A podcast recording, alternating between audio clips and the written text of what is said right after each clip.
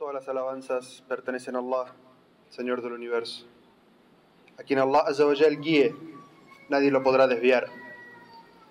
Pero para quien Allah Azzawajal haya decretado el desvío a causa de sus malas acciones y elecciones, no encontrará fuera de Allah quien le pueda guiar. Atestigo que nada ni nadie merece ser adorado sino Allah uno y único, creador y sustentador del universo. Y atestigo que Muhammad sallallahu alayhi wa sallam es su siervo y mensajero. Hermanos y hermanas, no hay palabra más sabia que la palabra de Allah. Y no hay mejor guía que la guía de Muhammad sallallahu alayhi wa sallam. Hemos analizado en jutbas anteriores un hadiz en el cual el profeta sallallahu alayhi wa sallam aconsejaba y educaba a uno de sus jóvenes estudiantes. Y al final de este hadiz, el profeta sallallahu le dice a este joven para que ponga toda su confianza en Allah y sepa que todo proviene de Allah. Le dice, sabe que aunque toda la gente se juntara para beneficiarte en algo, no podrían beneficiarte sino en lo que Allah ha escrito para ti. Y si todos ellos se juntaran para perjudicarte en algo, no podrían perjudicarte sino en aquello que Allah ha escrito para ti. El cálamo, la pluma, ha escrito, la tinta se ha secado. El profeta sallallahu alaihi wasallam le estaba enseñando a este joven la creencia en el qada al qadar, en la predestinación y el designio divino, que es uno de los seis pilares de la creencia de todo musulmán. Como musulmán y musulmana creemos en que Allah Azzawajal ha predestinado. Pero ¿qué significa la predestinación? Cuando hablamos de que creemos en el Qadar o en la predestinación y el designio divino, ¿qué significa? Algunas personas entienden mal o le falta conocimiento sobre este punto de la fe, lo que llama arcanul iman, los pilares de la fe. Y es algo que todo musulmán y musulmana debe conocer correctamente. Cuando Allah Azzawajal crea el universo,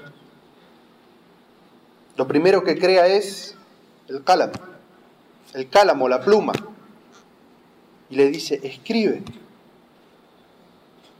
Y Allah Azzawajal dota a la pluma, al cálamo, de voz. Y esta voz pregunta, ¿qué debo escribir? Y Allah Azzawajal le dice, escribe todo lo que ha de suceder. Todo lo que ha de suceder. Es decir, que todo lo que sucede de las obras de Allah y de las obras de los seres humanos está escrito. Porque Allah le ordenó a la pluma, al cálamo, que escribiera todo. Entonces, la predestinación tiene etapas. La primera etapa de la predestinación es el conocimiento. ¿Qué significa la etapa del conocimiento? Es que Allah Azzawajal, su conocimiento es eterno.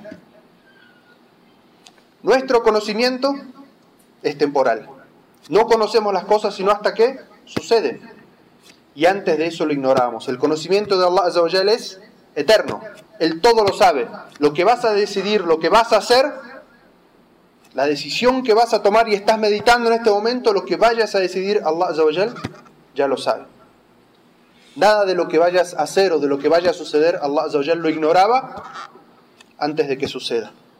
Esa es la primera etapa. La segunda etapa es la etapa de la escritura. Es decir, Allah lo conocía todo y le ordenó al cálamo, a la pluma, que lo escribiera. Y todo lo que ha sucedido y ha de suceder hasta el final de los días está escrito, registrado. Como se narra en ese hadiz y como Allah dice en el Sagrado Corán, en un ayah que dice, sabe que Allah pertenece todo lo que hay en los cielos y la tierra. En verdad, todo está registrado en un libro. ¿Y cómo se llama este libro? Que Allah menciona en el Sagrado Corán. Se llama Loh al-Mahfuz, la tabla preservada, donde está escrito todo lo que ha sucedido y todo lo que ha de suceder. La tercera etapa de la predestinación es la voluntad. lo que se llama en idioma árabe al-irada, la voluntad de Allah de que las cosas suceden, porque nada en el reino de Allah sucede sin su voluntad. ¿Alguien puede hacer algo que Allah no quiera? Si pudiera hacer, Allah no sería todopoderoso. Cuando decimos que creemos que Allah ala kulli qadir, que Allah es sobre toda cosa poderoso, significa que todo lo que sucede sucede por la voluntad de Allah. Porque Allah lo conoce, ha ordenado que sea escrito y ha tenido la voluntad de que así suceda. Nada sucede, nada sucede en el reino de Allah sin la voluntad. Y por último, está la etapa de la creación. Cuando Allah crea la creación y sus obras. Todo lo que nosotros hacemos es también parte de la creación de Allah. Allah dice en el Sagrado Corán, Allah es el creador de todas sus cosas y su amparador. A Él pertenecen las llaves de los cielos y de la tierra. Alguien podría preguntarse, ¿creemos en la predestinación? ¿Significa eso que estamos predestinados, obligados a hacer lo que Allah designó para nosotros? ¿Que no podemos hacer sin otra cosa que el destino que está pesando sobre nosotros? La respuesta es que los musulmanes no entendemos la predestinación así. Eso es como los filósofos o aquellos musulmanes que se dejaron influenciar por la filosofía entienden la predestinación, lo que se llama el qadaría, que es, en idioma español se llama el fatalismo. Creer que tenemos escrito un destino y que no hay nada que podamos hacer para salirnos de ese destino. No es como nosotros entendemos la predestinación. Allah ha escrito todo porque conoce todo lo que ha de suceder. Pero Allah nos ha dotado a nosotros del libre albedrío. Y Allah le ha dado esa característica única a dos creaciones únicamente, que son las que rinden cuentas de sus acciones, los genios y los seres humanos. Si Allah nos obligara a hacer aquello que Él predestinó para nosotros y nosotros no tuviéramos voluntad, no tuviéramos libre albedrío, ¿por qué Allah iba a castigarnos? Sepan que existe en la Sharia en la legislación, en el Corán y en la Sunna, muchas pruebas de que la voluntad por la cual hacemos las acciones es nuestra. La primera prueba en el Sagrado Corán es que Allah nos asigna a nosotros voluntad. Allah dice, vuestras mujeres son un campo de labranza, siembren vuestro campo de la manera que queráis. Allah nos dice, de la manera que ustedes quieran. Es decir, Allah nos asigna a nosotros su creación que tenemos voluntad, deseo. Allah en el Sagrado Corán nos ordena hacer cosas, establezcan la oración y nos prohíbe hacer otra. No consumáis la carne de cerdo. Si Allah no nos hubiera dado voluntad, libre albedrío, ¿para qué iba a ordenarnos y prohibirnos? Las órdenes y las prohibiciones prueban que el ser humano tiene libre albedrío y que por ello va a ser preguntado. Porque otra prueba es que Allah envió a los profetas como albriciadores y como admonestadores. Para que albricie a los que hacen el bien y adviertan a los que hacen el mal. Todo esto indica que el ser humano tiene libre albedrío y que lo que hace va a ser juzgado por ello. Entonces, ¿cómo entendemos nosotros la predestinación? ¿Acaso hay un choque entre el concepto de la predestinación y el designio divino y el concepto del libre albedrío? No lo hay. El ser humano es responsable de sus acciones y por eso Allah ha instituido Yom al-Qiyamah, el día del juicio final, en el cual todos y cada uno de los que estamos aquí vamos a ser resucitados de nuestras tumbas y Allah nos va a presentar un libro en el cual vamos a decir, ¿qué es ese libro que no deja de mencionar ni la más ínfima de las acciones que hice?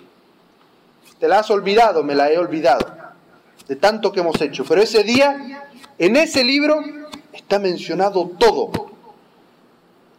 Y por cada una de esas acciones, grandes y pequeñas, Allah Azzawajal nos va a llamar a juicio. Esa es nuestra comprensión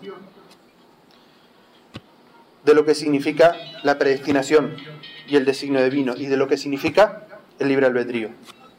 Y de entre las personas que entienden mal el concepto de la predestinación están aquellos débiles de voluntad, que se esconden, se escudan atrás del concepto de la predestinación para justificar sus pecados. Cuando cometen un pecado y alguien los reprocha que dicen, estaba predestinado que lo hiciera. ¿Es una excusa válida? ¿Vale ante la gente y ante Allah? No vale. Allah te dotó de libre albedrío y te dotó de voluntad. Y como Allah dice en el Sagrado Corán, le enseñamos el camino del bien y le enseñamos el camino del mal. Es decir, Allah nos muestra lo que es bueno y nos muestra lo que es malo. Y nos deja decidir. Allah que es el Qahar, el que impone lo que quiere, el Todopoderoso, respeta nuestra voluntad. Subhanallah. Pero nos llama a cuenta. ¿Qué has decidido? ¿Qué has hecho? Tu recompensa o tu castigo. Así es como nosotros entendemos el qadá o el qadar, la predestinación. Entonces, que nadie se escude detrás de la predestinación para justificar su propia voluntad, su propia debilidad y que comete pecados. Del último que vamos a hablar en esta jutba es sobre algunos beneficios que trae al mu'min, al creyente, creer en la predestinación y el designio divino. El primer fruto que trae a la vida del musulmán creer en la predestinación es que uno se encomienda a Allah para todo. Porque sabe que Allah es el que ha puesto los factores externos que lo rodean. Allah es el que ha creado todo. Te dio la vista, te dio la audición, te dio el intelecto con el que piensas y puso adelante tuyo las oportunidades. Entonces, el ser humano, ante todo lo que va a hacer el creyente, se encomienda a Allah antes de lo que va a hacer, porque sabe que todo se da por la gracia de Allah. Si Allah lo predestina, sucede, y si Allah no lo predestina, no puede alcanzarlo. Entonces, para todo el creyente, se encomienda a Allah. El segundo fruto es que le da al creyente paz interior y serenidad en su corazón. Porque el creyente sabe que todo lo que sucede, sucede por la gracia de Allah, por la sabiduría de Allah, por la misericordia de Allah. Y como dijo el profeta sallallahu alaihi wasallam, qué extraño es el asunto del creyente, o qué sorprendente son los asuntos del creyente. Si le sucede un bien, alabe a Allah, y eso es bueno para él, una buena obra. Y si le sucede un mal, vuelve a Allah y eso es bueno para él. Se encomienda a Allah y eso es bueno para él. Y esa es la situación del creyente. Lo bueno que le pasa, alaba a Allah. Sabe que eso le ha sucedido por gracia de Allah. Y si es algo malo, sabe que esa es una prueba que le ha puesto Allah y que algo tiene que aprender de ella y que tiene que superarla. Y de aquí se desprende otro fruto, otro beneficio que tiene esta creencia. Y es que le da al creyente humildad. Lo aleja de los extremos, de ser jactancioso o de ser depresivo. Porque sabe que todo lo que le sucede es por la gracia de Allah. Si le sucede algo bueno, no se torna jactancioso y orgulloso y dice, esto es porque yo lo he logrado. Si no hubiera sido por mi intelecto, por mi visión de negocios, esto jamás hubiera sucedido. Así no es el creyente. ¿Acaso el creyente no sabe que su vista se la dio Allah? ¿Que su oído se lo dio Allah? ¿Que sus piernas se las dio Allah? ¿Que su intelecto se lo dio Allah? ¿Que las oportunidades adelante suyo las puso Allah? ¿Cómo puede ser jactancioso y orgulloso el creyente? Si le sucede algo bueno, el creyente es agradecido con su Señor. Alaba a su Señor. Como dijo el profeta sallallahu alaihi wasallam. Entonces, crea en el creyente, en el musulmán, el sentido de humildad. de agradecimiento a su Señor. Y el último de los frutos es el otro extremo. El creyente, el creyente, no dije el, el muslim, el mu'min. El creyente no se deprime. El musulmán a veces sí se deprime, los débiles de fe nos deprimimos. Pero el creyente, el mu'min, no se deprime. Porque sabe que toda dificultad que le toca, le toca porque Allah se la ha predestinado. Porque algo tiene que aprender de ello. Y recuerda que Allah en el Sagrado Corán nos narra las historias de los profetas. ¿Acaso no fueron probados los profetas? Pruebas difíciles. ¿Acaso no fueron perseguidos, torturados, asesinados? ¿Acaso no sufrieron la pérdida de sus hijos y de sus bienes? El creyente, el mu'min, el que cree en la predestinación y el designio divino de Allah en el Qadá o el está alejado de los dos extremos, de la euforia, de ser orgulloso y jactancioso, y de la depresión y del reproche a sí mismo y a los demás. Y así nos narra uno de los compañeros del profeta sallallahu alaihi wasallam que sirvió al profeta durante 10 años. 10 años sirviendo al profeta. Y dijo, durante 10 años lo serví y jamás me dijo, algo que hice, ¿por qué hiciste eso? Y algo que no hice, ¿por qué no hiciste eso?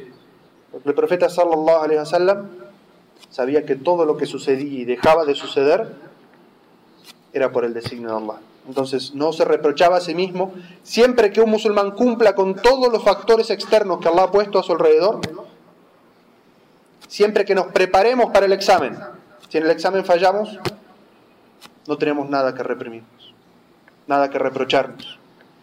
Porque hemos hecho lo que Allah nos ordenó hacer y si no pasamos, ahí sí estaba en el Qadr.